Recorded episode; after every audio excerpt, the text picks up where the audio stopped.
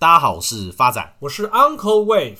Uncle，你的好妈吉鲍威尔在上周宣布升息了啦。发仔，不要大惊小怪，美国这一次才升一码而已，今年还有六次要升。发仔，你反而要关心的是台湾在魁违十年后首次跟美国同步升息一码。目前台湾的重贴现率也从一点一五 percent 升到一点三七五 percent 喽。发仔，那 Uncle 问你，你知道这次升息背后的原因吗？Uncle，你太小看发仔了吧？这根本就是常识，因为全球已经没办法控制通膨接下来的发展了。像美国上周能源署公布的数据显示，三月十四号全美普通汽油平均的零售价格已经来到了每加仑四点三一五美元，已经创了历史新高。讲到这个汽油价格创新高，不禁让 Uncle 想到前几天赖群组的一个老朋友冯迪索，他跟 Uncle 倾诉一件事。因为油价太贵了，所以新的一集《玩命关头》已经不再飙车了。等等，Uncle，《玩命关头》不飙车，跟《侏罗纪公园》没有恐龙一样的意思啊？请问观众谁要看啊？所以啊，我的好兄弟冯迪索为了博观众的眼球，深思熟虑后决定改标鸵鸟。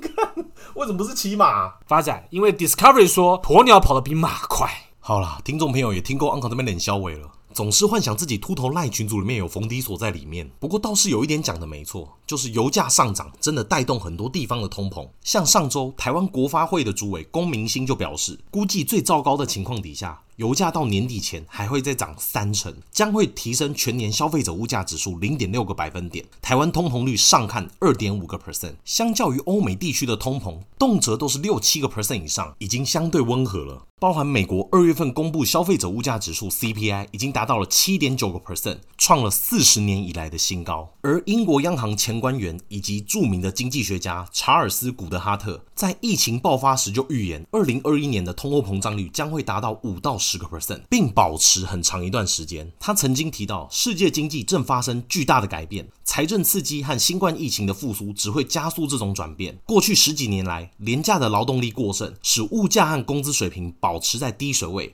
这种情况将不复存在，取而代之的是工人短缺、物价上涨的时代。他预期在二零二二年年底左右，成熟国家经济体的通膨率将会落在三到四个 percent 以上，并永久保持在这个水平。相比之下，过去疫情爆发前，通膨率约莫才在一点五个 percent 而已。古德哈特跟过去的经济学家不一样，他主张人口结构的改变是推升物价的主因，引起了美国、欧洲、中国央行官员的注意。他在二零二零年出版《人口大逆转》这本书，就已经阐述他的理论。他认为央行的货币政策没办法有效地控制通膨，包含我们常常听到的 QE，也就是量化宽松等等。书中提到，二十世纪九十年代以来，低通膨与其说是精明的央行政策的结果，不如说是全球化经济当中增加了数以亿计的廉价中国以及东欧的工人。这种人口红利不仅压低了工资，也同时压低了商品出口的价格。加上九零年代以后，很多女性。开始工作和庞大的婴儿潮第一代，发达经济体的劳动力供应，在一九九一年到二零一八年期间增加多了一倍以上，而现在成熟国家的劳动年龄人口已经开始萎缩。这是从二战以来的第一次，出生率也有所下降。未来三十年，中国的劳动年龄人口预计将减少五分之一以上。而随着劳动力越来越缺乏，工人将会要求更高的工资，进而推高商品的价格，刺激通膨。而现在，很多企业已经将工厂迁回到自己国家内生产和投资，以降低过度依赖全球供应链的问题。这样的做法会进一步增加生产成本和当地工人的议价能力。像欧美国家今年的劳动力短缺就已经提高了工资的水平。在中国，随着劳动力数量的减少和农民工进城的人数下降，劳动力成本也显著上升。目前，美国制造业的工资水平不到中国的四倍。在二十年前，美国的工资水平可是中国的二十六倍以上。大家就知道，过去低薪资的中国薪资成长有多快。去年八月，美国联准会主席鲍威尔在演讲当中就提到了这本书。当时他还不赞成书中的核心前提。鲍威尔认为高通膨只是一个暂时的现象。可是从今年来看，通膨看起来不再是暂时的，而且美国联准会也在今年启动一连串的升息。而现在德国也面临劳动力短缺的问题，政府每年寻求四十万名以上的外国熟练工人。而在中国，预计在未来十五年内，劳动人口将会减少约一亿人。中国央行的经济学家张化桥就提到，中国企业目前正透过降低利润来吸收成本和工资上涨的影响。他从这个事实就看到了支持古德哈特的论点。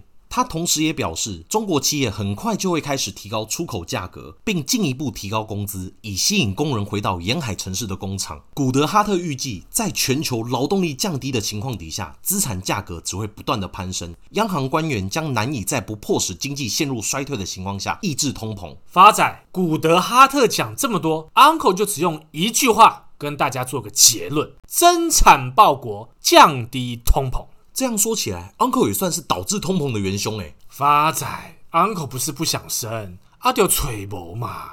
所以 Uncle 决定今天要跟各位亲爱的听众朋友分享一档通膨增产概念股。Uncle 在讲什么鬼啊？是不是要开始硬掰了？发仔，你就稍安勿躁，听我说嘛。今天 Uncle 要分享的标的是达方电子股份有限公司，台股代号八一六三，成立于一九九七年五月八号。公司营收来源是以绿能事业为主。Uncle，等等，我先吐槽一下，绿能跟通膨增产有什么关系？发仔，前面就跟你讲过了，高油价都让冯迪索不飙车了，所以在高油价的环境之下，替代能源更显得有利。那增产报国的增产呢？跟绿能总没有关系了吧？发仔，就说你目光短浅。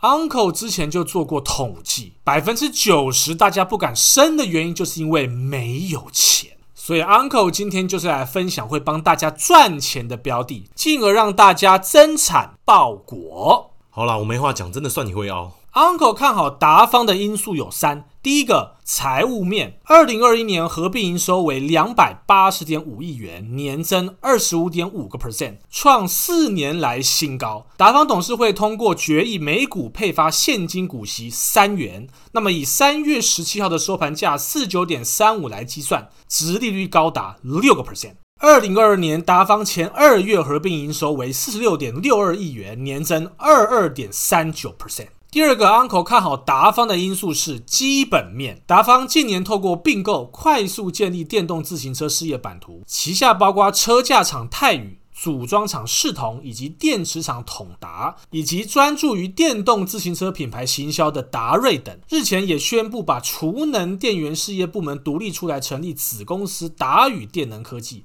专注电池储能解决方案。董事长苏开健透露，今年重点将放在扩大并购效益，集团子公司成长大，未来几年包括达宇电能、达瑞等多数子公司都能陆续推动上市柜。达方以电动辅助自行车。为发展主轴的绿能事业是集团今年营运成长的动能，预估绿能事业营收将有五十个 percent 的成长，营收比重也将高达四十个 percent。去年自有品牌电动自行车营收约十亿元，今年可望成长至十五亿元的规模。至于泰宇视同，今年业绩预估也有二十到三十个 percent 的成长，而电池相关业务去年营收倍增，预估今年也有一百个 percent 的高成长。集团旗下电动自行车自有品牌 Best V 已经耕耘了六七年，品牌的经营进入快速成长期。苏开健也指出，随着欧洲市场通路打开，业绩有一倍的成长，日本市场已有每年三十到五十个 percent 的成长率。接下来正着手布局美国和中国市场，美国市场会以 B to C Business to Customer 的经销双管齐下的方式进行。目前正在设计全新智慧城市车款，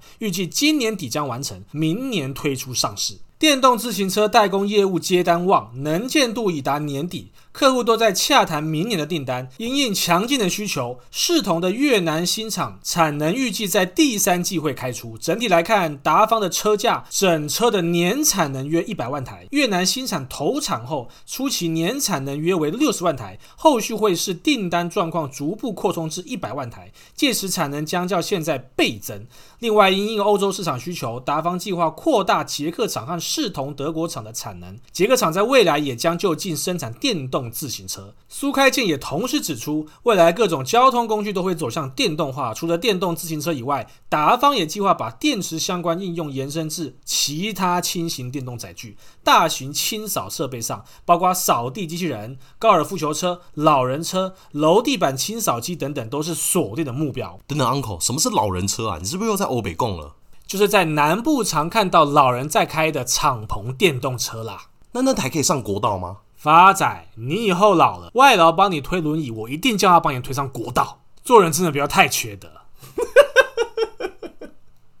第三个，Uncle 看好达方的因素是技术面。目前达方的轨迹正位在波浪理论的第五波，邪恶波。第一波从二零二一年五月十七号的低点三十七点八五涨到二零二一年七月十九号的高点四九点一，再修正到二零二一年十月五号的低点三十八点七，再涨到二零二二年十二月二十九号的高点五十一点七，最后修正到二零二二年三月八号的低点四四点六。那么现在就是从四四点六往上推升的邪恶第五波。那么未来的目标价会落在哪儿呢？未来达方会落在的目标价。是五十九元，Uncle，那这样空间有多少？将近有两成的空间。Uncle 在此做一个总结：古德哈特认为，劳动人口的短缺会进一步推高通膨，因此投资组合绝对可以部分配置在绿能以及高值利股之上。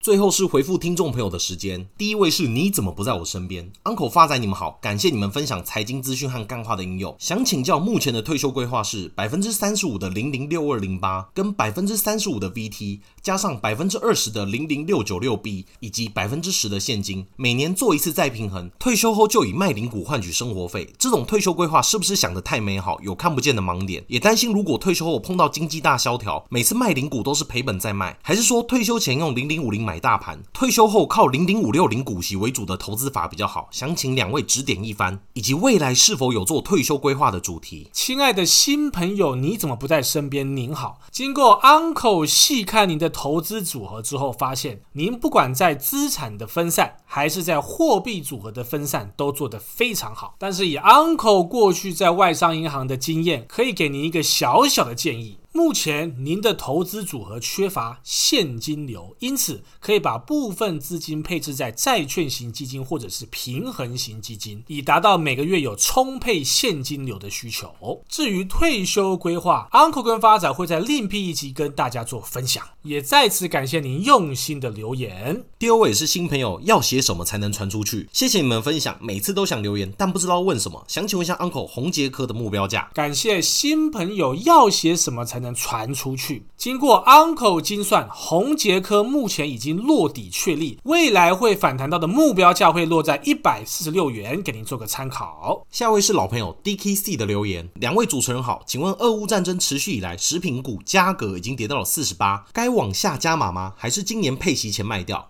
发仔之前提醒五十四以前可以做调节，原谅小弟没做到，谢谢两位主持人的解答。亲爱的 DKC 朋友，价格五十四块的反弹价没有卖掉没有关系，Uncle 再次帮您精算的这一次会到的反弹价会落在五十一点四。既然是价值型投资，领配股配息，那 Uncle 建议您现在绝对是一个加码的好点位。下一位是新朋友君婷的来信，Uncle 发仔你们好，我是潜水无敌酒的小韭菜，谢谢你们的风趣。让伤心的股市令人没有那么伤心。想请问一下，六五三一的爱普，即使现行不好看，这样的股票会建议再进场吗？目前手上的成本是三百七十三块，会介意接近成本时先卖掉吗？亲爱的新朋友君婷你好，经过 Uncle 精算之后，爱普已经落底满足。那么爱普未来会反弹到的目标价会落在四百一十三元，给您做一个参考。最后一位是新朋友杜兰特的来信，Uncle 发仔你们好，跟部分听众一样，是透过淡如姐的 Podcast 来认识你们，没想到一听成主顾，就这样一直听下去，每次都期待你们的更新。你们幽默风趣的一搭一唱的对话，真的让我在开车的时候心情都愉快起来。另外想请教 Uncle 一个问题，本身会把百分之七十的资金放在存股，百分之三十的资金做价差。近期发现红海是个很稳的存股标的，大盘跌的时候，它的跌幅很小，近期股价也有接近落底的迹象，而且且公司已经连续三十三年配股息，又有相关的题材。虽然账面上还是亏损，本身长期还是非常看好，每年领五个 percent 的股息也不错，抱得很安心。不知道 Uncle 有什么其他的建议，或是我没注意到的地方呢？亲爱的杜兰特新朋友你好，经过 Uncle 的观察，确实红海在近期股价已落底。